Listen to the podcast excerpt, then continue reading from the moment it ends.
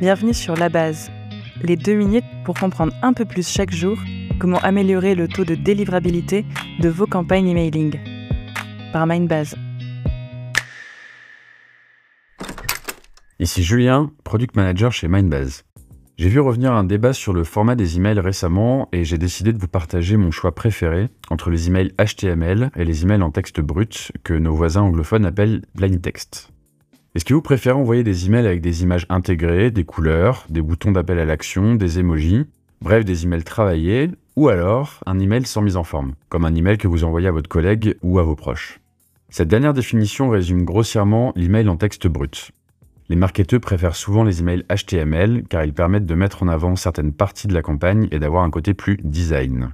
Mais depuis quelque temps, les emails bruts reviennent sous les projecteurs.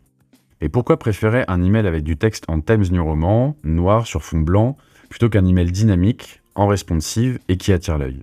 Je vous donne quatre raisons pour faire pencher la balance. Certains clients ne reçoivent pas les emails HTML. Quand ils ouvrent la campagne, elle est complètement cassée et illisible. Bon, je sais, ils ne sont pas nombreux, mais en vous adaptant, vous vous démarquez clairement de vos concurrents. La deuxième raison, c'est la compatibilité des supports. La majorité des téléphones vont lire les emails HTML sans aucun problème, mais les montres connectées et les assistants intelligents, par exemple, ne le sont pas suffisamment pour décoder vos campagnes design. On continue avec la cybersécurité. Les experts de la protection informatique vont toujours préférer les emails en texte brut. Les malwares peuvent plus facilement se glisser derrière un call to action haut en couleur, ils ont également plus de risques de recevoir des images inappropriées. En bref, les emails bruts passent plus facilement les protections des messageries d'entreprise. La dernière raison va faire plaisir surtout aux plus jeunes générations à la recherche d'authenticité. Selon votre cible, certains contacts peuvent être méfiants en voyant un email chargé avec de nombreuses promesses écrites ou visuelles. Partir sur un email simple et efficace peut convaincre votre audience, faites des tests pour vous en assurer. Bien sûr, rester sur des campagnes HTML vous permet de profiter de leurs avantages, mettre en avant votre marque, attirer l'attention, personnaliser vos emails et augmenter le taux de lecture approfondi. Si on passe aux inconvénients des emails bruts, ils sont aussi nombreux que leurs avantages. Le premier des avantages, c'est que vous disposez de peu de possibilités graphiques. Le second, c'est que vous ne pourrez pas mettre de liens, ni d'images, ni de contenu dynamique.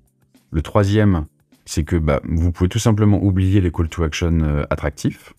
Et le quatrième, c'est le manque de suivi de vos métriques qui est rendu beaucoup plus compliqué qu'avec un email en HTML. Finalement, le choix dépend largement de votre audience et du type de message. Des campagnes d'AB testing sont l'unique moyen de décider. Certaines entreprises ont décidé d'envoyer des campagnes publicitaires en HTML, mais les messages transactionnels en texte brut, par exemple. Dans tous les cas, n'oubliez pas de tester avant de vous décider. Avec ces conseils, vous devriez améliorer vos campagnes email rapidement. Si vous voulez plus d'infos, on analyse le sujet sur notre article de blog. C'était La Base, le podcast de Mindbase sur la délivrabilité des emails. Merci de nous avoir écoutés. Si cet épisode vous a plu, laissez un avis sur votre plateforme de podcast préférée.